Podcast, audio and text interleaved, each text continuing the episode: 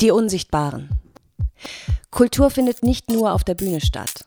Auch daneben, dahinter und drumherum wird eifrig getüftelt. Wir sprechen mit Personen, die für das Publikum arbeiten, dabei in der Regel aber nicht in Erscheinung treten. Heute zu Gast in den Flottmannhallen Herne. Ann-Kathrin Gorni.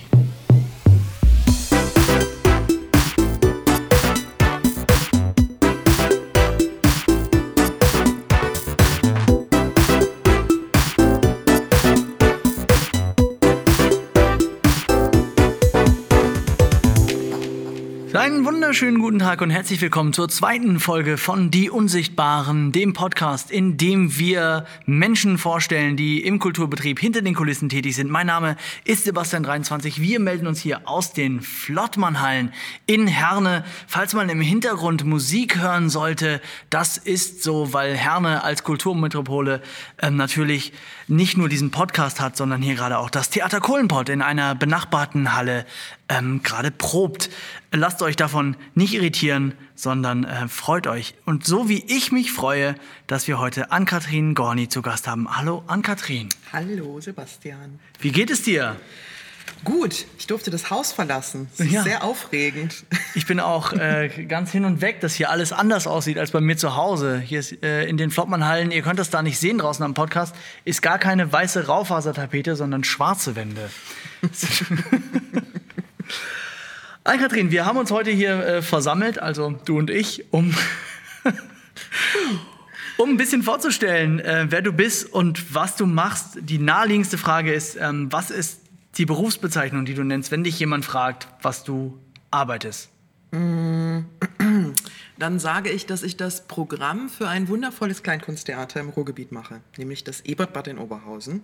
Und freiberuflich ähm, für die Kabarettistin Gerburg Janke bin ich ihre Bürovorsteherin und plane mit ihr zusammen die Tour Frau Janke hat eingeladen. Oh wow, Bürovorsteherin. Ja, das, äh, ja. Wie, viel, wie viele Leute sind in dem Büro denn noch? Ich. Okay. Du bist da deine ich, eigene ich Chefin. Ich mir auch selber vor, ja. Das ist sehr gut. Mhm. Und du machst das Programm äh, dieses Kleinkunsttheaters des Ebertbads, ähm, bedeutet, du suchst die Künstlerinnen und Künstler raus, die da auftreten. Genau, und, und kümmere mich um Vertragsmodalitäten, äh, wir machen die Termine aus, äh, ja, genau. Vertragsmodalitäten. Ja, Vertragsmodalitäten. das klingt hochprofessionell. Meistens. Okay, krass. Ähm, verstehe. Das ist also wahrscheinlich ein relativ komplexer Job, den du da ausübst. Oder kehrt da schnell ein Alltag ein? Nee, eigentlich gar nicht. Also es ist eigentlich jeden Tag anders und irgendwie trotzdem immer dasselbe. Also. also. Also ein ganz klares Jein als Antwort. Ein ganz klares Jein, genau. Sehr schön. Das ist natürlich auch so ein, ähm, so ein, so ein Berufsfeld, bei dem ich jetzt mal einfach frech vermute, dass nicht mit, als du, sagen wir mal, zwölf warst, dein Berufswunsch gewesen ist. Nee, gar nicht. Gar nicht. Was wolltest du werden als Kind? Ähm, ich wollte ans äh, Theater, das habe ich geschafft, okay, aber ja. ich wollte in die Hochkultur. Oh, ähm, okay. Ich wollte äh, Bühnenbild oder Kostümbild machen. Bühnenbild oder Kostümbild, mhm. verstehe. Dann wollte ich mal eine Zeit lang freie Kunst studieren. Dann mal Kommunikationsdesign. Dann war ich mal kurz in so einer sozialen Ecke, dass ich dachte, oh, ich könnte eigentlich auch hm, irgendwie, weiß ich nicht, integratives Theater konnte ich mir, also so ja. alles Mögliche. Aber alles immer am Theater quasi. So irgendwie plus, alles minus. immer, ja, ja. Verstehe. Und bist du irgendwie in, in Theaternähe aufgewachsen oder wo, wo kommt das her? Weil die meisten Kinder wollen ja, sagen wir mal, Feuerwehrfrau oder Polizist oder Astronaut werden und nicht Bühnenbildnerin. ähm, ja, ich äh, komme aus einer Familie. Mein Vater ähm, hat äh, klassische Musik studiert. Okay. Und ähm, es gab Opernabos. Äh, ich war auf einem musischen Gymnasium, habe im Opernchor gesungen. Ah ja. Deswegen war mir das, also kannte ich diese Welt und fand das auch irgendwie sehr, sehr spannend. Verstehe. Und wie ist es dann gekommen? Wo gab es dann so einen Ausgangspunkt, ähm, an dem du quasi abgebogen bist in Richtung deines heutigen Berufs, weg von dem, was ähm, du was Das du war in dem Moment, wo ich beschlossen habe, das Abitur nicht zu machen. Also ah. kurz vor den Abiturprüfungen habe ich meinen Eltern gesagt, nee. Okay, okay. ich breche mal hier ab. Ja. So, das äh, fanden die ganz fantastisch. Kann ich mir das war vorstellen. eine super Zeit. Ja. Ähm, und dann habe ich rausgefunden, Mist, Bühnenbild ist ja doch auch ein Studium. Dafür brauche ich ja also irgendeinen Abschluss. Und Ah. ähm, dadurch, dass ich ja die 12. Klasse glücklicherweise hatte, brauchte ich nur noch einen praktischen Teil für ein Fachabitur. Mhm. Und ähm, da dachte ich mir natürlich, klar, gehe ich an die Berliner Staatsoper, mache dann da mein Praktikum und dann, ne, ist ja Natürlich. so. Ja. Ja. Hat nicht geklappt. Ah, ja, ja. Okay, okay. Ähm, und dann hat irgendwie ein Freund meiner Eltern, der das Ebertbad kannte beruflich, hat gesagt, frag da mal, vielleicht kannst du da dieses einjährige Praktikum machen. Ja. Da war ich 18. Ja, und dann habe ich da angerufen, habe gefragt, dann gab es so ein Bewerbungsgespräch, da wurde viel geraucht und Kaffee getrunken, das fand ich erstmal ganz cool. Ja. So. und die gesagt, ja komm, dann machen wir das irgendwie das Jahr. Wir wissen, wir haben wahrscheinlich wenig für dich zu tun, aber dann hast du zumindest die Unterschrift und kannst dann danach dann studieren gehen. Ja. Und dann, zwei Wochen später, rief mich äh, Gerburg, Janke an ähm, und sagte, du, wir machen hier so eine äh, ganz tolle neue Eigenproduktion, ein Theaterstück und wir brauchen, also du bist ja Praktikantin vom Ebertbad ähm, und wir könnten dich jetzt tatsächlich gebrauchen, so für Brötchen schmieren und Ja. Gedöns. Ähm, und ich hole dich ab, äh, wir treffen uns vom Ebertbad und du erkennst mich auch, ich bin die Dicke von den Misfits. Ja, und mein Gedanke war, bei den Misfits ist ja gar keine Frau dabei und auch Deutsch irgendwie Ah, ja. Also ich war Ja, bei der ja. Punkband. Du warst bei der Punkband, ja. Weil äh, Kleinkunst kam überhaupt nicht vor Mhm. in meinem Leben. Also es kannte ich einfach gar nicht. Ja. Und dann habe ich da dieses Praktikum, das war damals ganz oder gar nicht das Stück. Also ich bin mit Kleinkunst sozialisiert worden durch sechs nackte Männer. Ah, äh, ja, ganz oder gar nicht. Ich erinnere mich an das Plakat, das ja bei euch im, Ja, im Ebertbad, genau. wo ich ja auch schon zu Gast sein durfte, ähm, sehr präsent ist, sagen wir mal. Mhm. ja, okay, und dann bist du quasi ähm, da hängen geblieben äh, und jetzt immer noch, immer noch im, Genau, im Ebertbad dann seit dem dann- Praktikum. Genau, hab dann da äh, war dann lange Zeit das Ding Dong Girl für ganz oder gar nicht. Also habe die Einspieler gemacht und war auch mit den Jungs dann auf Tour und habe dann angefangen Regieassistenzen zu machen bei unseren Eigenproduktionen. Irgendwann fehlte mal jemand im Vorverkaufsbüro. Ich gesagt, ja gut, dann mache ich das halt auch erstmal und immer parallel habe ich immer geguckt, was könnte ich noch machen und könnte ich doch noch mal studieren und vielleicht mache ich doch noch mal eine Ausbildung und dann habe ich sehr spät die Ausbildung zur Veranstaltungskauffrau gemacht im Ebertbad. Und irgendwann kam dann abends bei einem Konzert meine damalige Chefin, Frau Fünderich, zu mir und sagte, du, ich will aufhören und ähm, hast du nicht Bock, äh, meinen Job weiterzumachen? Also nicht Chefin zu werden, sondern halt, also sie hat sich damals um das Booking gekümmert. Und da habe ich sehr viel Tequila, glaube ich, war es, getrunken und habe dann eine Weile darüber nachgedacht und seitdem mache ich das, seit 2013 jetzt. Okay, krass. Die klassische Tequila-Meditation. Genau. Verstehe. Und ist es so, dass du ähm, noch in der Fernperspektive den, äh, den Wunsch verspürst, in die Hochkultur zu gehen eigentlich? Nein, gar Nein. nicht. Du bist Nein. jetzt. Ich äh, bin äh, tatsächlich, ähm, also es ist ein bisschen romantisch alles. Es, äh, Ja, okay, verstehe. ähm, ich fühle mich sehr wohl da, wo ich bin ähm, und habe sehr schnell gelernt, wie wahnsinnig ähm, vielfältig und schwierig Unterhaltung ist. Ja. Also, weil ich habe immer das Gefühl, dass Kleinkunst wird immer, äh, so wie das Wort schon, also als was Kleines, so, genau. Mhm, genau, klein, ja. Und das ist es überhaupt nicht. Also äh, auch der, der Anspruch der Leute, ähm, unterhalten zu werden, zweimal eine Stunde mit Pause, das ist ganz schön heftig, was man da abliefern muss, damit das wirklich passiert. Also es ist ähm, lange nicht mal eben so aus dem Ärmel geschüttelt, wie das, glaube ich, viele denken, dass man ein paar Witze auf der Bühne erzählt und dann hat man's. So. Ja, ja, ja, genau.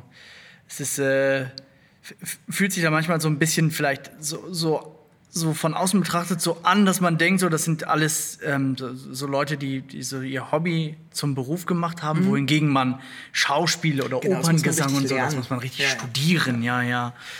Ähm, das wird den Leuten dann relativ schnell klar, wenn sie mal versuchen, sich selber auf eine Bühne zu stellen, Mhm. dass man auch das vielleicht erstmal ein bisschen üben muss. Ja, richtig.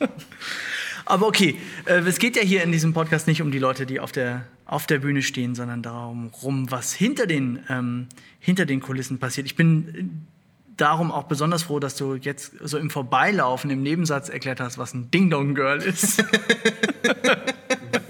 ist mir nämlich selber überhaupt nicht klar gewesen. dass man, aber das ist, das muss man vielleicht dazu sagen, Einspieler ähm, bei Comedy-Shows oder bei Stücken sind eine wahnsinnig komplizierte und ganz wichtige Angelegenheit, dass das Timing da richtig ist. Das ne? stimmt, ja. Ja. Das stimmt. Das war aber auch, also ich glaube, ich habe dieses Stück 500 Mal tatsächlich gesehen. 500 Mal hast du dasselbe Stück. Ja. Okay. Ja. Und ich kann auch bestimmte Lieder, die da drin vorkommen, nicht mehr hören ohne das Ding-Dong da drin. Also da klingelt dann ein Handy oder klingelt die Tür. Ach so, oder ja. weil das ist so damit verknüpft, dass. Und dann äh, weißt du, du müsstest jetzt eigentlich. eigentlich ist jetzt auf, der Moment. Wo du Track 6 auf der. Ja, damals der ja CD noch mit CD-Player tatsächlich Oh ja. habe ich das gemacht. Dann auch zurückgespult und so. Also zurückgespult geht ja gar nicht bei CD, aber Ja. also Ne, den richtigen Track. oder so heißt das, glaube ich. Ja, Back, Backskip. glaube ich. Also bei unter den professionellen Ding-Dong-Girls ist. Das Backskippen des Ding Dong Girls. Da sehe ich auf jeden Fall einen potenziellen Titel für, ein- für eine Autobiografie. Wunderschön. Hast du denn da mal, also jetzt mal so ähm, aus dem, aus dem Nähkästchen geplaudert, hast du, hast du mal die falsche Taste gedrückt, den falschen Einspieler während einer dieser 500 Vorstellungen? Es muss doch eigentlich aus da müsste statistischen jetzt, da Gründen müsste mal... ich jetzt unseren damaligen Tontechniker fragen, der weiß das wahrscheinlich, aber ich glaube nur einmal. Und das lag tatsächlich am CD-Spieler. Allerdings habe ich nachts in der Zeit, habe ich teilweise davon geträumt, dass einer der Schauspieler auf mich zukommt mit erhobenem Zeigefinger und sagt, du hast das verkackt. ja, Nein, ich glaube tatsächlich, ähm, dass ich diese wahnsinnig verantwortungsvolle Mhm. Aufgabe absolut äh, gut gemeistert habe. Ja, aber sie haben dich ja auch bis, bis heute haben sich beiden Bis noch, genau, bis noch heute befördert. sie sich, ja, und, ja, ja, ja, War also wohl ein ganz guter Einstieg. Ja, spannend, äh, wie, das, wie das dann so kommt. Ne? Da bist du ähm, ja nicht so richtig aus Versehen in die Position, also vor allen Dingen dann nicht äh, aufgestiegen, aber in das Ebertbad, das war jetzt nicht so, so, so gezielt, ähm, da gehe ich jetzt hin. Gar da, nicht, ich nein, jetzt so, gar nicht. War mehr so, wenn ich das richtig verstanden habe, mal, ähm, ja, um dein Fachabitur zu vervollständigen Genau. ursprünglich. Und das machst du jetzt seit, seit vielen Jahren. Ich habe ein Fach, Fach, Fachabitur. Ja, sehr gut. Ja, schön. Spannend. Mm, Aber das ist, was du gerade gesagt hast, ähm, dass man, ähm, dass du da jetzt auch so, so eine persönliche Beziehung aufgebaut hast zu, zu dem Job und zu dem Haus, in, in dem du bist. Hast du neulich, ich habe ein Interview mit dir gesehen, ähm, auch schon mal äh, in einem anderen Interview gesagt, ähm, dass du deinen Job nicht nur des Geldes wegen machst, sondern dass da auch eine Ideologie und eine Leidenschaft ähm, hintersteckt.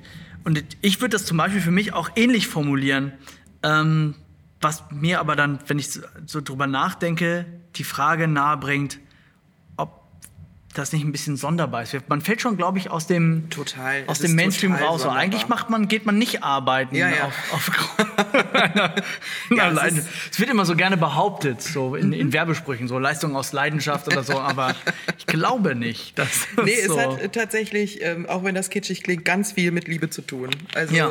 ähm, dieses Haus ist, ich meine, es ist natürlich auch, wenn ich ehrlich bin, ich habe auch einfach nie woanders gearbeitet. Also klar, Ja. durch die Tour sehe ich viele andere Häuser und komme auch mit Veranstaltern ähm, in Kontakt.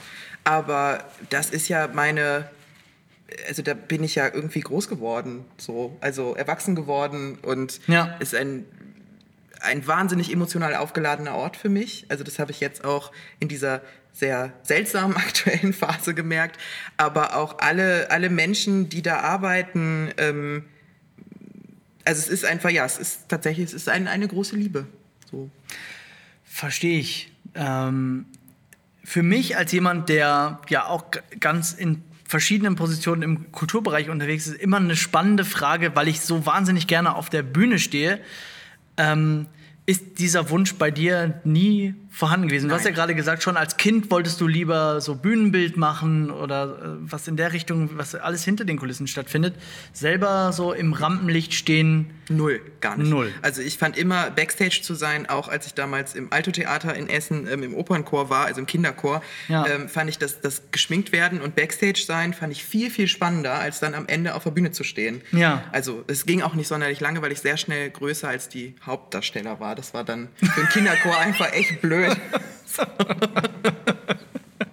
Aber Verstehe. ähm, nee, auf der Bühne, also ich war einmal auf der, also nein, ich war ein paar Mal auf der Ebertbad-Bühne, weil irgendwas passiert ist oder irgendjemand was zu trinken brauchte oder so. Aber nur einmal wirklich in einer Rolle, als wir, ich glaube, es war zehn, zehnjähriges, zehnjähriges Jubiläum von Ganz oder Gar nicht. Ja, genau. Ähm, da gab es eine, also wurde das Stück so ein bisschen aufgepimpt und es gab zusätzliche Rollen und ich war die Frau ähm, des Tanzlehrers. So. Das war das einzige Mal, dass ich mit Text auf dieser Bühne stand. Und das war ganz, ganz schlimm. Furchtbar. Es Also- ist, äh, nee, nicht meins. Also, Okay. Es ist auch, oh, also wenn wir auf Tour sind, ähm, bekommt Frau Janke ein Glas Champagner am Ende des Abends von mir gebracht. Das hat Okay. leider ein anderer Tourbegleiter eingeführt, wo ich ihm auch ein bisschen böse. Okay, okay. Mhm. Und allein dieser Moment, auf die Bühne zu gehen und ihr dieses Glas zu überreichen und sie ähm, nimmt das dann auch einfach manchmal gerne, einfach gar nicht und steht dann so vor mir und wartet. Ah ja. Hm, Das ist äh, ich gar nicht. Bühne ist wirklich überhaupt nicht, brauche ich nicht. Verstehe. Ja, so ein anderer, ähm, anderer Aspekt, der für mich eine große Rolle spielt ähm, beim, beim Arbeiten im Kulturbereich, neben dem auf der Bühne sein, ist das Teil einer, einer Szene sein. Du hast ja gerade schon so ein bisschen erzählt über die, ähm, die Mitarbeitenden im, im Ebertbad und dass es da so eine, so eine Verbindung gibt und dass du das sehr schön findest. Ähm, wie sehr nimmst du dich denn so als, als Teil einer, einer noch größeren, als eine, einer Kulturszene wahr? Spielt das eine große Rolle bei dir?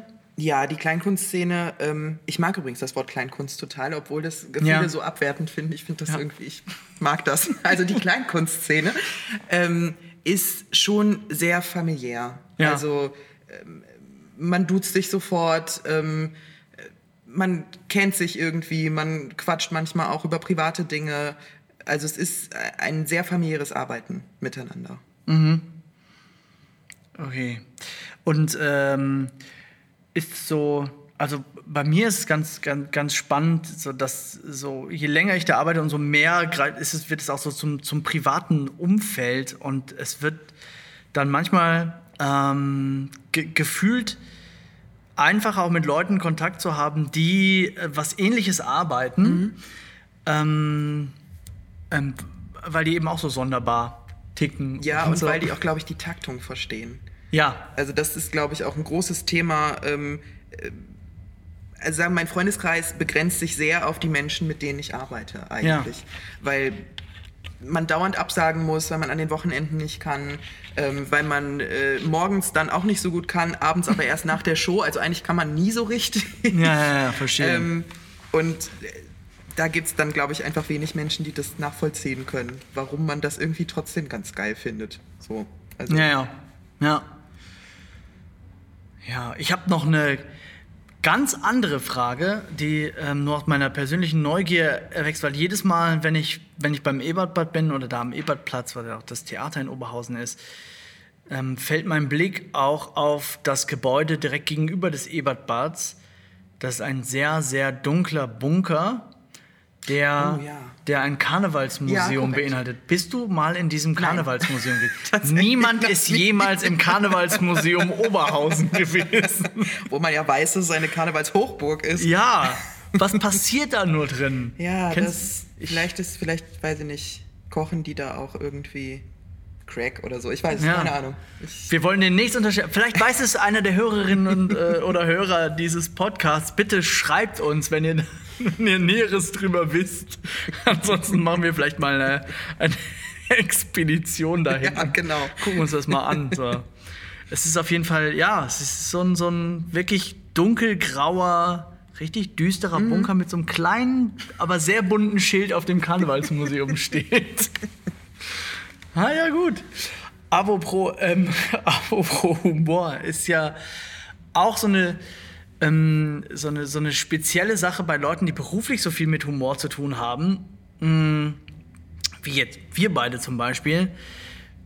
Ähm, Kannst du privat noch Witze hören oder ist es, ähm, ist das, mal, ist das dann abgefrühstückt, wenn du, wenn du das Ebertbad hinter dir abschließt? also was mir tatsächlich, wenn ich dann, also zu Hause bin, was mir schwerfällt, sind dann so Radiosendungen, wenn ich nach Hause fahre im Auto und denke ich, ach, das war doch gerade. Das äh, möchte ich Ja. jetzt nicht nochmal. Also ich würde, ich glaube, ich gucke mir, wenn dann nur aus beruflichem Interesse Kabarett- und Comedy-Shows an, im Ja. Fernsehen oder im Radio, weil das tatsächlich, das nicht mehr. Aber ich gucke gern lustige Filme. Also alles, was so ein bisschen anders vom Bisschen Genre, anders das. Okay. geht gut. Ja. Ja, ganz spannend ist ja, dass die, die, ähm, die Kleinkunstszene, die hat ja einen Treffpunkt in Freiburg bei der Kulturbörse.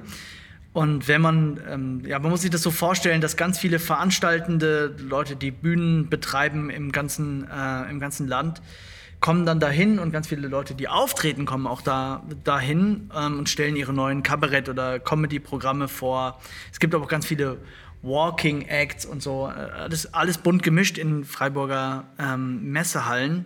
Wenn man dort auftritt als äh, Comedian oder Kabarettistin oder was auch immer, dann sitzt man eben vor, vor so einem Fachpublikum und die gucken dann genauso, wie du gerade, wie du es gerade beschrieben hast. Die, die schauen sich dann dein Programm an, aber nicht um, um sich zu freuen oder das, das Nee. lustig zu finden, sondern so, ah, ähm, interessant, das könnte ich mir vielleicht mal in, äh, auf meine Bühne buchen. Das könnten andere Menschen lustig finden. Ja, genau. Ja. Ich, ich persönlich lache nicht, aber das, mein Publikum vielleicht schon. Ähm, das ist ganz interessant. Ähm, dieser, diese Kulturbörse ist natürlich auch ein, ähm, ein, sagen wir mal, ein Ort, an dem das Ebertbad in Oberhausen ähm, immer, immer präsent ist. Ja, Weiß mit den aber nicht, ob wir- Kernkompetenzen, ne? Die, mit den Kernkompetenzen. Ich weiß nicht, ob wir hier da, darüber reden sollten, aber das ist schon ein großer Betriebsausflug immer auch. Ne? Es ist ein großer Betriebsausflug, aber das, was du meinst, ist wahrscheinlich Rauchen, Saufen, Oberhausen. Mhm. Ähm, das ist eine Erfindung ähm, äh, meiner ehemaligen Chefin, Frau Fünderich. Ah ja, Ähm, genau, ja. ich dachte, da ist ein, ein gewisser Bochumer Jochen auch noch mit. Der äh, hat damit auch was zu tun. dieser, äh, einige Menschen haben was mit dieser Geschichte zu tun. Ja. Aber es ist ganz, äh, eine, eine ganz spannende Veranstaltung, ähm, diese, diese Kulturbörse für die, diejenigen, die, die jetzt zuhören, die das nicht kennen. Ähm, ja, da ist einerseits so, so eine Konferenz aller, aller Kleinkunstschaffenden ähm, und Leute, die drumherum unterwegs sind. Für uns als Künstlerinnen und Künstler fühlt sich das aber auch so ein bisschen an wie, ähm, wie naja, man kann nicht Sklavenmarkt sagen, weil es sehr gut bezahlt teilweise, aber man muss schon, man muss schon zeigen, was man, man hat und dann hoffen, dass man genommen wird von, Mhm. Ja, von irgendwelchen Bühnen. Ja. So. Ja. Ja, es, äh, also das war mir auch, als ich da das erste Mal mit war und mir auch gesagt wurde, hier sind schon Existenzen zerstört worden. Gott, das hat mir noch nie jemand gesagt. Dass du gesagt, wenn, wenn das richtig scheiße läuft, dann hast du die nächsten Jahre, kannst du erstmal knicken. Ja. So, deutschlandweit. Das ähm, ist heftig. Also, Ja. Und gleichzeitig ist es ein, ein riesiges Klassentreffen. Ja, genau, dieser Faktor ist eben, äh, macht es eben ganz, ganz spannend, weil während die Künstlerinnen und Künstler ja sowieso berufsmäßig viel unterwegs sind und touren, ist das halt so der Ort, an dem die Leute, die hinter den Kulissen der Kleinkunst arbeiten, sich dann auch Ja. mal begegnen, die Ja. in verschiedenen Theatern in ganz Deutschland unterwegs sind. Ja, und ein- einfach auch mal Gesichter sehen, mit denen man, also sonst telefoniert man mit den Gesichtern halt nur. Ja. Ist das denn so, dass du ähm, Kontakt hast viel zu Leuten, die einen ähnlichen Job machen wie du, die für andere Häuser die Programme buchen? Ein paar, Ein paar. ja. Und dann tauscht man sich dann so ein bisschen Genau, aus, irgendwie, was macht ihr gerade oder habt, hast du irgendwelche Empfehlungen? Genau, oder das war irgendwie seltsam, ist das bei euch auch so seltsam? Ja. So, ja. da war was komisch in der Kommunikation und so, das schon, ja. Okay, okay, ja, verstehe. Ja, kann ich mir vorstellen. Es ist, weil es eben auch so ein, so ein Beruf ist, der von relativ wenigen Leuten im ganzen Land wahrscheinlich ausgeübt wird, Ja. ist dann schon auch mal sicher äh, spannend, sich dann da intern, intern auszutauschen. Ja, aber das, das macht eh Spaß. Also beziehungsweise das ist auch, ähm, da ist dann auch, mein Nebenjob ist da sehr, sehr zuträglich. Also da mit Ja. Veranstaltern zu sprechen, ähm, das ist super. Also wenn man sonst halt wenig, klar, also ich habe ja hauptsächlich mit Agenturen zu tun und den Künstlern und Künstlerinnen ähm, und da dann auch mit Veranstaltern und Veranstalterinnen zu sprechen, das ist, ähm, das ist spannend. Ja. Einfach um so ein bisschen abzugleichen und zu gucken, wie machen die das und haben die auch so viel Alkohol im Backstage stehen wie Ja. wir zum Beispiel und es ist meistens nicht so. Das ist in, in der Regel nicht so. Ähm, stimmt, wenn ich, wenn ich so gerade in meinem Kopf durchgehe, die verschiedenen Backstage-Räume dieses Landes, ist das Ebertbad sehr, sehr gut ausgestattet. Also,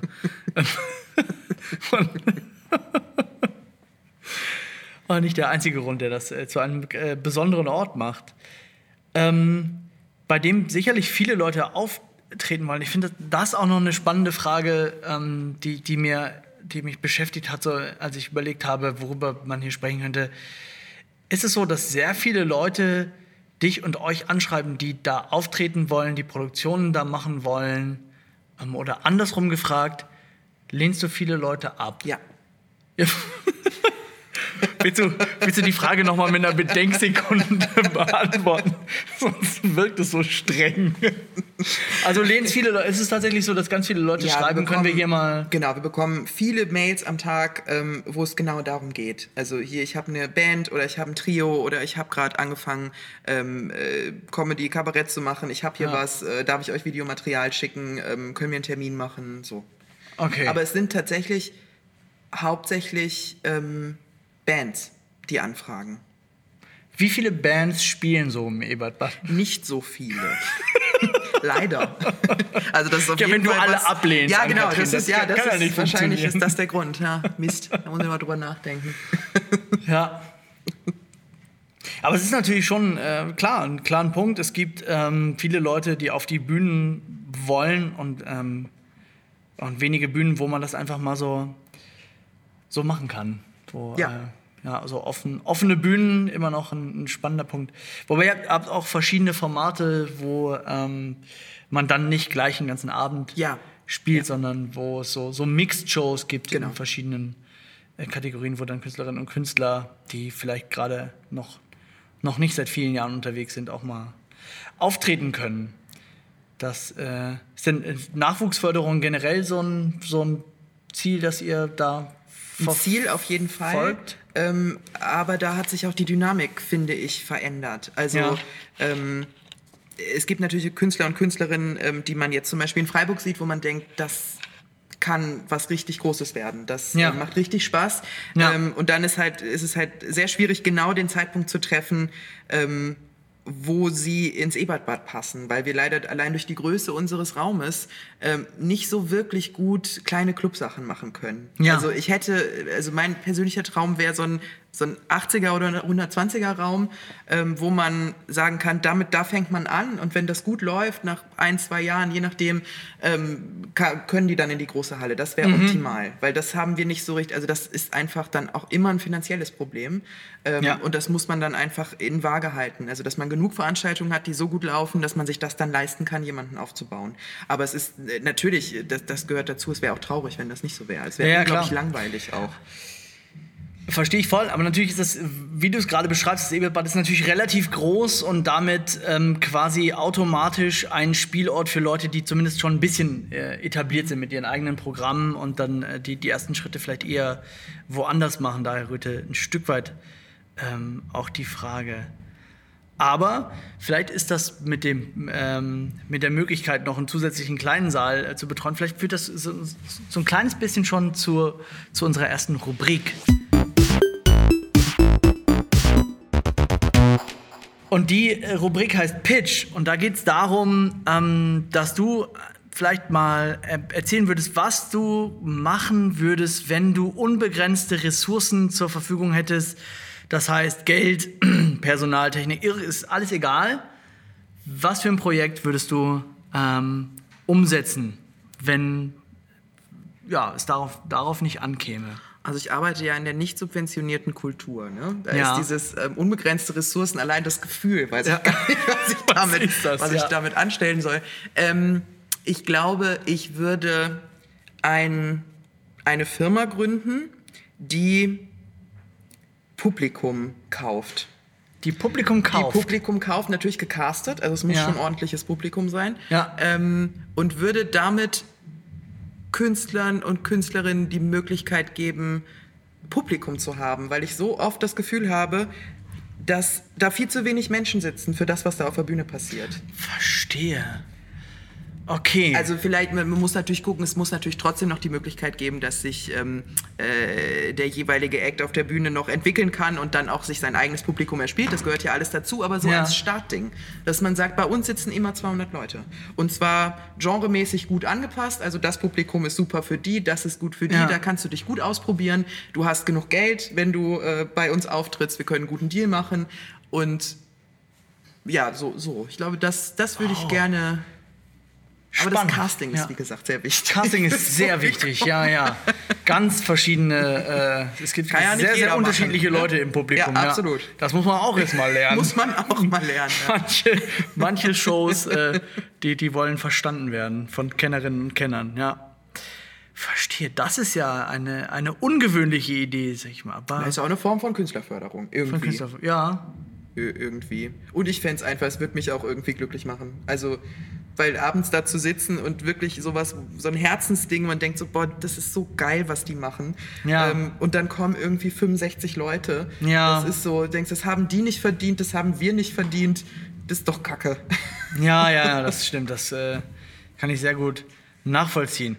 Ich, ähm, ich persönlich muss als, äh, als Künstler an der Stelle auch sagen, ja, ich, ich unterstütze deinen, deinen Antrag. Also, Wär's dabei. Meine Stimme hast du, ja. Sehr schön. Das ist gut. Wunderbar.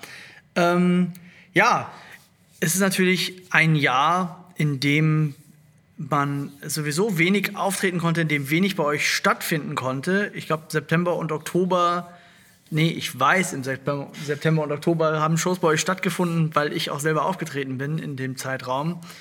Aber da ähm, war es ohnehin auch schwierig, ein Publikum zu finden und 65 äh, Zuschauer waren auf einmal gefühlt viele. Ja, das stimmt. Ähm, kommen wir auf, auf das Thema zu sprechen, das im Jahr 2020 sowieso immer wie ein sehr unattraktiver Elefant mit im Raum steht, wenn sich Menschen über Kultur unterhalten. ähm, wie ist dieses Jahr, sagen wir mal, wir, lassen wir Januar und Februar weg, so wie ist dieses Jahr? da erinnert sich eh niemand dran, weil Januar, Nee, ja, Januar und. Februar 2020 sind so zehn Jahre Ja. her gefühlt. Ja. Ähm, wie ist dieses Jahr verlaufen äh, ab, ab März? Ähm, wie hat es hat der erste Lockdown bei euch? Habt ihr den kommen sehen oder kam das ganz plötzlich? Habt ihr dann schnell Schritte einleiten müssen? Also wir haben im Februar hatten wir, haben wir eine Produktion geprobt, die am 5. März Premiere hatte. Mhm. Und da haben wir uns so in den Endproben schon darüber unterhalten. Also Ja. da war schon, da hat man schon gehört, irgendwie in China so ein Virus. Und dann war aber noch so dieses, naja, ist halt irgendwie auch nur eine Grippe und ähm, ich habe da keine Angst vor. Und also man, Ja, ja. es war so gar nicht absehbar, was da so auf einen zukommt. Ähm, und dann mussten wir am, ich glaube, wir haben am 15. März haben wir Mhm. geschlossen. Und ich habe aber in der Zeit davor, ähm, auch durch die Tour, schon angefangen, Dinge Plan B-mäßig zu verschieben. Relativ früh. Also ich habe relativ früh schon die Veranstalter angerufen und habe gesagt, ah, ich glaube, das irgendwie sollten wir mal gucken, vielleicht geht's ja gar nicht. Ähm, und habe das auch fürs Ebertbad da schon gemacht. Also das heißt, wir waren relativ zu dem Zeitpunkt, wo wirklich der Lockdown war, ähm, waren wir schon ganz gut vorbereitet. Und seit dem Zeitpunkt telefoniere ich. Also ich glaube, ich bin letzte Woche bin ich wieder im, bin ich im März 21 angekommen. Das heißt, ich habe ein Jahr Ebertbad abtelefoniert. so. Oh Mann, ey. Ähm, so als, ähm, um, um den Zuhörerinnen und Zuhörern eine, einen Eindruck davon zu geben, was würdest du schätzen, wie viele Telefonate und Mails du so pro Tag Also äh, im Schnitt machst? im Frühjahr war es war es ganz heftig. Also da hatte ich ich bin von Tabellen erschlagen worden. Also ich weil dann hatte man die Termine gerade an die geschickt und dann musste man aber gucken, dann hat man von denen aber schon eine Antwort bekommen und das war wie so ein völlig absurdes Tetris-Spiel. ja. Ähm, und dann ja auch teilweise doppelt. Also man hat so wie so eine Beschäftigungstherapie Dinge verschoben. Damals noch so ganz optimistisch auf Mai, Juni. ja, Weil- ich wo man erinnere dachte, mich. ja, ja, im Mhm. Sommer, das ist gar kein Problem, das machen wir dann wieder. Um dann zu merken, doch nicht. Also alles wieder, weil es ist, also es war ein absoluter, und dann in Kombination mit der Tour, wo jeden Abend auch noch vier unterschiedliche Frauen drauf sitzen mhm. und da dann mit den Ersatzterminen und es ist einfach, es sind, ja, das waren, ich hatte sehr viele Tabellen. Ja, ja, ja, okay, okay, okay. und äh, habe sehr viel telefoniert, aber wie viel am Tag kann ich dir nicht sagen. Das ähm, nicht, ne? war sehr unterschiedlich. Also es gab dann auch so eine Phase, wo es dann sehr ruhig wurde. Jetzt aktuell zum Beispiel ist es auch sehr ruhig. Ja. Und viele Agenturen, also es gibt einige, von denen ich weiß, die auch im Dezember gesagt haben, ich arbeite einfach nicht, es ist egal, ich habe keinen Tschüss. Bock mehr. Ja. Aber klar, ich meine, jetzt, jetzt fange ich halt wieder an, äh, wieder dasselbe Spiel zu machen, nicht um zu verschieben, sondern um zu sagen, was machen wir denn mit dem Frühjahr? Mhm. Was ist denn, wenn wir nur mit 100 Leuten spielen dürfen? Macht ihr das? Können wir das? Was bedeutet das für, äh, müssen wir nochmal was anpassen? Müssen wir den Deal anpassen? Ähm, wenn es eine größere Gruppe ist, vielleicht kommen die gar nicht, weil es sich überhaupt nicht lohnt. Vielleicht werden ganze Tourblöcke abgesagt. Das ist also, ähm, ja, ja es, also es zieht sich, es zieht sich einfach unglaublich. Und dann immer dieses, eine Woche später ist schon wieder alles ganz anders und äh, ja, man ja. kann dann alles nochmal. Es ist so, ein, ähm, so eine Art chaotischer Schwebezustand, ne? in dem ja. alles permanent wieder neu durcheinander gewirbelt wird und man weiß gleichzeitig aber auch nicht, wann das endet. Das empfinde nee, ich jetzt so immer als, äh, als einen Faktor, der daran so schwer hinzunehmen ist, dass man eben es wird, wird ja jetzt zum Beispiel aktuell als, als Ende dieses äh, Lockdowns der 10. Januar genannt, aber man weiß natürlich, ist am 10. Januar nicht irgendwie nee. alles. Also dieser Lockdown vielleicht nicht vorbei, aber ganz sicher geht nicht am 11. Januar das Kulturleben äh, wieder los, wie es am 15. März äh, 2020 geendet ist. Nee. Also ähm, es ist so, so wahnsinnig schwer. Ähm, planbar und weil man das Ende nicht kennt, auch so ein ganz seltsames diffuses Schwebegefühl. Ja, total. Ja, und vor allem, weil es ja auch so viele unterschiedliche Einflüsse gibt. Also es ist einmal, was dürfen wir?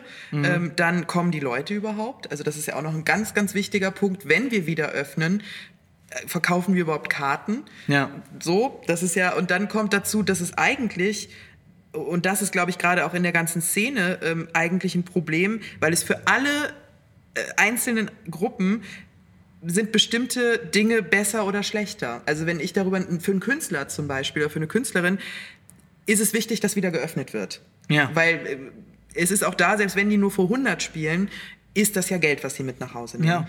Für uns als Bühne wäre es eigentlich besser, wir bleiben bis zum Sommer geschlossen. Weil in mhm. dem Moment, wo wir wieder öffnen und nur mit 100 Leuten spielen, also dann müssen wir ja spielen, wenn wir dürfen. Also wenn wir dürfen, müssen wir spielen. Ja. Ähm, das können wir bei uns eigentlich nicht leisten, weil wir damit jeden Abend richtig viel Geld verbrennen. Ja, und, okay. ähm, andere Häuser, ich glaube auch Häuser, die subventioniert werden, für die ist das auch wieder was anderes. Für die wäre auch eine Öffnung super. Also es ist ein, es ist total schwer. Also da möchte ich auch aktuell möchte auch keine Politikerin sein und das entscheiden. Ja, ja. Und also, andersrum, glaube ich, viele Politikerinnen und Politiker wollen aktuell kein Kleinkunsttheater leiten. Nee, das stimmt. Also ich glaube, die haben auch einfach überhaupt keine Ahnung von unserer ähm, ja. Wirklichkeit. Also dass das für uns bedeutet, wenn wir in zwei Wochen öffnen sollen, dass es, dass es einfach gar nicht geht, weil wir teilweise anderthalb Jahre, zwei Jahre im Voraus planen. Genau. Also auch Vorverkäufe ganz anders. Also es ist, äh, ja, es ist ein völliger Wahnsinn. Ja, ja, ja. Aber äh, es besteht ja Hoffnung und vielleicht hören ja einige Politikerinnen und Politiker bestimmt, diesen Podcast. Ganz bestimmt. Der soll ja in Berlin ganz groß ganz groß im Kommen sein. ja, mal schauen. Wo sonst? Ja. ja. Ähm, Abgesehen davon, dass im September und Oktober 2020 ja Shows mit beschränktem äh, Publikum stattfinden konnten, habt ihr irgendwelche anderen Alternativen noch für euch so gewählt? Habt ihr Streams gemacht aus dem ja, ähm, wir haben äh, ganz am Anfang haben wir Streams gemacht. Das nannte sich Liebesdienst. Ja. Ähm, das wurde aufgezeichnet und dann über Facebook ähm, gestreamt. Ja. Und wir haben im Sommer ähm, in Kooperation äh, mit einem Förderverein der Schwimmhilfe haben wir im Stadion Niederrhein haben wir ein Open Air gemacht. Im Stadion Niederrhein. Genau, das ist das äh, Fußballstadion von Rot-Weiß Oberhausen. Da ah, ja. haben wir ganz gute Kontakte. Ja, ich habe hab davon gehört, ja. mhm. ähm, und haben da, ich glaube, sechs Wochen lang, ja, immer meistens so donnerstags bis sonntags ähm, Veranstaltungen gemacht. Ah, cool. Okay. Und das war tatsächlich, das war toll. Also das war, ähm, der Auftritt war über einen Spielertunnel und es durften 250 Leute rein mit Hygienekonzept und dadurch, dass es offen war und gleichzeitig überdacht, aber wahnsinnig viel Platz, war das auch alles safe. Ja. Ähm, das, war, das hat Spaß gemacht. Cool. Das ist ja. Ja, ganz spannend auch immer zu hören, wie Menschen mit, dem, äh, mit den Einschränkungen äh, dann umgegangen sind, welche Lösungen da kre kreativ gefunden wurden. Ähm, glaubst du denn, dass ähm, von den Sachen, die sich durch ähm, die Pandemie verändert haben, ähm, bleibende Effekte in der Kulturbranche ähm, Nein. bleiben werden. Glaub ich nein. Glaube ich glaubst, leider nicht. dass Mhm. zum Beispiel, ne, sagen wir mal, du hast jetzt gerade den Sommer genannt, dass wenn ab dem Sommer vielleicht e eventuell ähm, Normalität äh, einigermaßen wieder einkehrt, dass das dann alles so nach und nach sicherlich, aber das dann alles wie vorher. Also ich glaube, äh, das ist, es wird, es ist, glaube ich, ein langer Weg, bis es wieder Ja. so wird wie vorher. Das auf jeden ja, das Fall. glaube ich auch. Ähm, was ja toll wäre, wenn, wenn positive Dinge daraus entstehen würden. Ja. Also mehr Zusammenhalt, eine Lobby.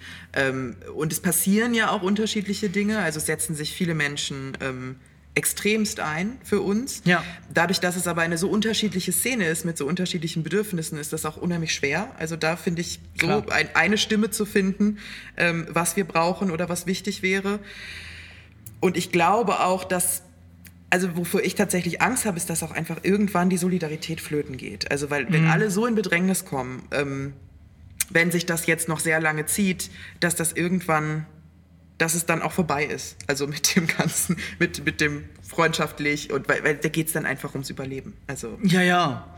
Ja, ich glaube, das ist ja tatsächlich auch schon, auch schon der Fall. Das passiert natürlich nicht so, so lautstark und bunt und ähm, grell inszeniert wie, ähm, wie Erfolge.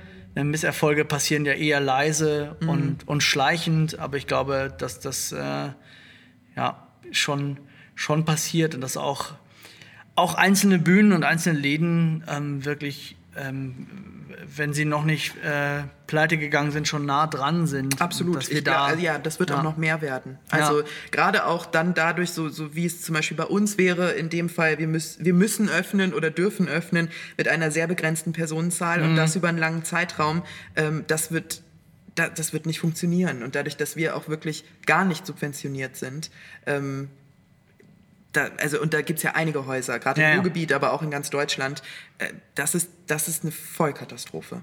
Also das ist, ja, das, also ich glaube, dass es einige, auch, auch Agenturen, glaube ich auch, äh, weil die ja auch Null-Einnahmen haben und Ja, ja. irgendwie aus allen Rastern rausfallen. Also es werden einige an dieser Geschichte pleite gehen, da bin ich mir sehr sicher. Also dass sich das, also es wird, die Landschaft wird sich verändern. Also das Ja. Gute ist ja, dass Kultur an sich nie stirbt, glaube ich zumindest. Nee, ich glaub ähm, aber ja. die Protagonisten werden wechseln.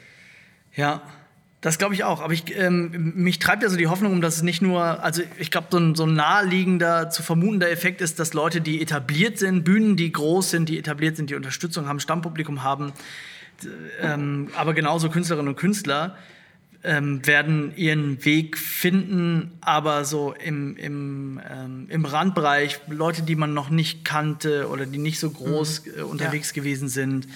Oder Bühnen, die eher so nischige Sachen gemacht haben, Ja. denn äh, die haben es äh, tendenziell schwerer. Aber vielleicht kann man ja die, die Hoffnung haben, dass, dass neue Nischen entstehen und neue Wege Ja, da ja. gefunden werden. Wollen wir es wollen wir's hoffen? Aber werfen wir, bevor wir äh, über die Zukunft zu viel sprechen, ähm, werfen wir noch den Blick in die Vergangenheit. Wir haben nämlich noch eine Rubrik.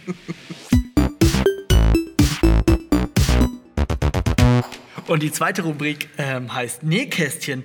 Da geht es äh, um eine ganz einfache Frage, nämlich ähm, um die Frage, was so die verrückteste oder krudeste Geschichte ist, die du ähm, erzählen kannst, auch erzählen möchtest, die du so hinter den Kulissen des Kulturbetriebs ähm, erlebt hast. Also die meisten wirklich kruden und sehr lustigen Geschichten ähm, haben was mit viel Alkohol zu tun. Mhm, und da gilt ja diese Regel, die ja auch äh, deutschlandweit bekannt ist, was im Ebertbad passiert, bleibt im Ebertbad. Ähm, Ja, ja. allerdings, also für mich eine Geschichte, die ich extrem strange fand, ähm, war, da saß ich noch im Vorverkaufsbüro ähm, und wir hatten eine Veranstaltung mit Dieter Hildebrand. Und als er starb, mussten wir diese natürlich absagen. Und ähm, wir rufen die Leute einzeln an. Also wir haben Okay. die Kontaktdaten von den Menschen, die bei uns Karten kaufen Ja. und rufen die an oder schreiben Mails. In dem Fall, damals ist ja schon eine Weile her, ähm, äh, haben wir sie angerufen. Und ich hatte jemanden am Telefon, der immer wieder sagt, ja, aber das geht jetzt nicht, das ist ein Geburtstagsgeschenk. Und ähm, wann wird das denn dann nachgeholt? Also das ist ja, man ist ja, Ah. jetzt ist der ja tot. Das ist eine ganz, ganz schwierige. Oh also, nein. Ich kann Ihnen nicht, ich kann Ihnen nur das Geld auszahlen. Ja, nee, das wäre ja jetzt, das wird nicht gehen. Das wäre eine Unverschämtheit. Und das wirklich über 20 Ja. Minuten diese Diskussion. Ich dann auch dachte, ja, Publikum ist auch. Ist schon ist auch schwierig. manchmal. schwierig. Ja, wie, wie du vorhin schon sagtest, ist es nicht so leicht, ein Nee, gutes Publikum zu finden. Nee.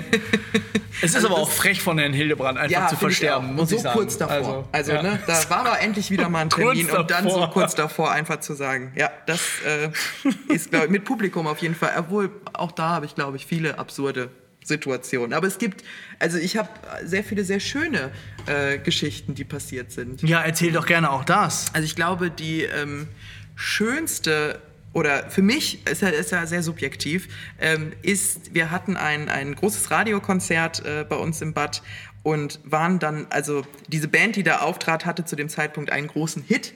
Ja. Und es war ein wahnsinnig, eine wahnsinnig anstrengende Produktion und äh, davor, danach, also es waren mehrere Tage und wir haben wenig geschlafen und sind viel gelaufen und alle waren echt fertig. Und wir saßen dann danach alle zusammen, haben uns hemmungslos betrunken, haben dieses Lied gehört. Ähm, und seitdem macht äh, unser Tontechniker, der Max, immer, wenn er merkt, dass es mir nicht so gut geht abends, beim Ja. Einlass oder auch beim Auslass oder in der Pause dieses Lied an. Ah, verstehe. Das ist wirklich, das ist ganz, ganz, ganz zauberhaft. Ach, schön. Ja. Ja, sehr gut. Ja, vielleicht solltet ihr doch mal, solltest du doch nicht alle Bands äh, ablehnen und Nee, vielleicht stimmt, ja, mehr vielleicht Musik. Da was einfach Neues. mehr Musik. Ja, mehr. Musik. Ja. Ja. Das wäre grundsätzlich wäre das ganz spannend. Na gut. Ja, also abgesehen davon, dass ihr ab 2021 mehr Bands ins Ebertbad einladet, Ja. was ist so? Ähm, wir haben mir gerade schon gesagt, es ist schwierig zu planen, aber kannst du äh, einen Ausblick geben, ähm, wo sich das so hinentwickeln wird bei dir?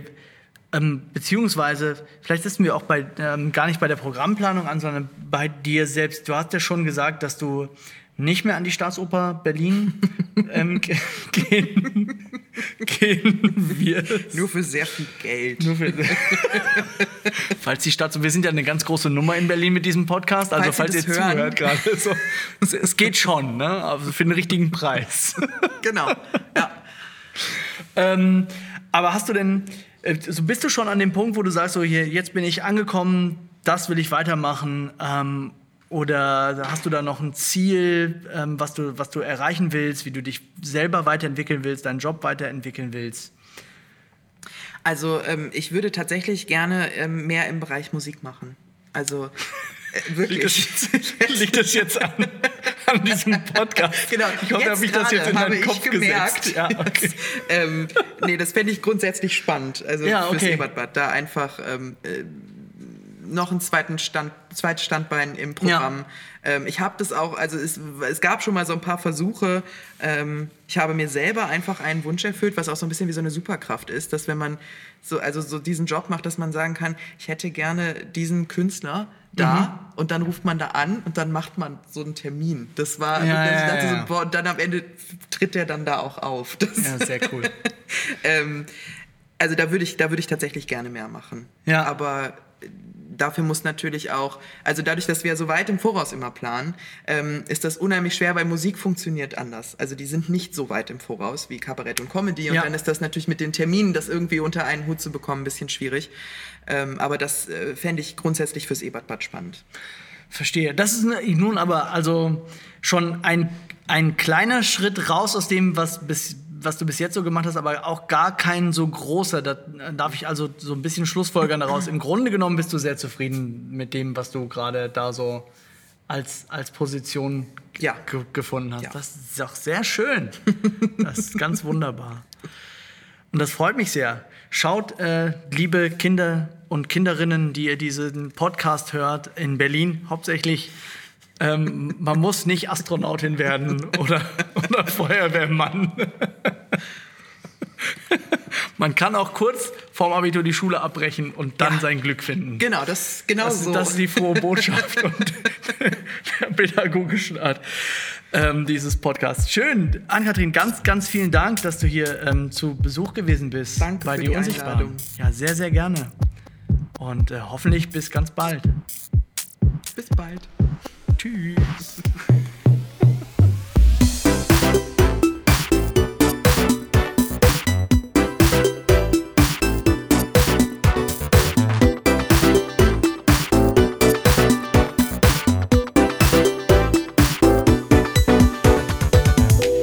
Die Unsichtbaren ist eine Produktion des Kulturbüros der Stadt Herne. Moderation Sebastian 23. Idee und Redaktion Chris Wawczyniak, Stadt Herne. Technik Per Jäger und Benny Brettfeld, Stadt Herne, TGG. Audio-Outfit Sebastian Mayer, Z-Music.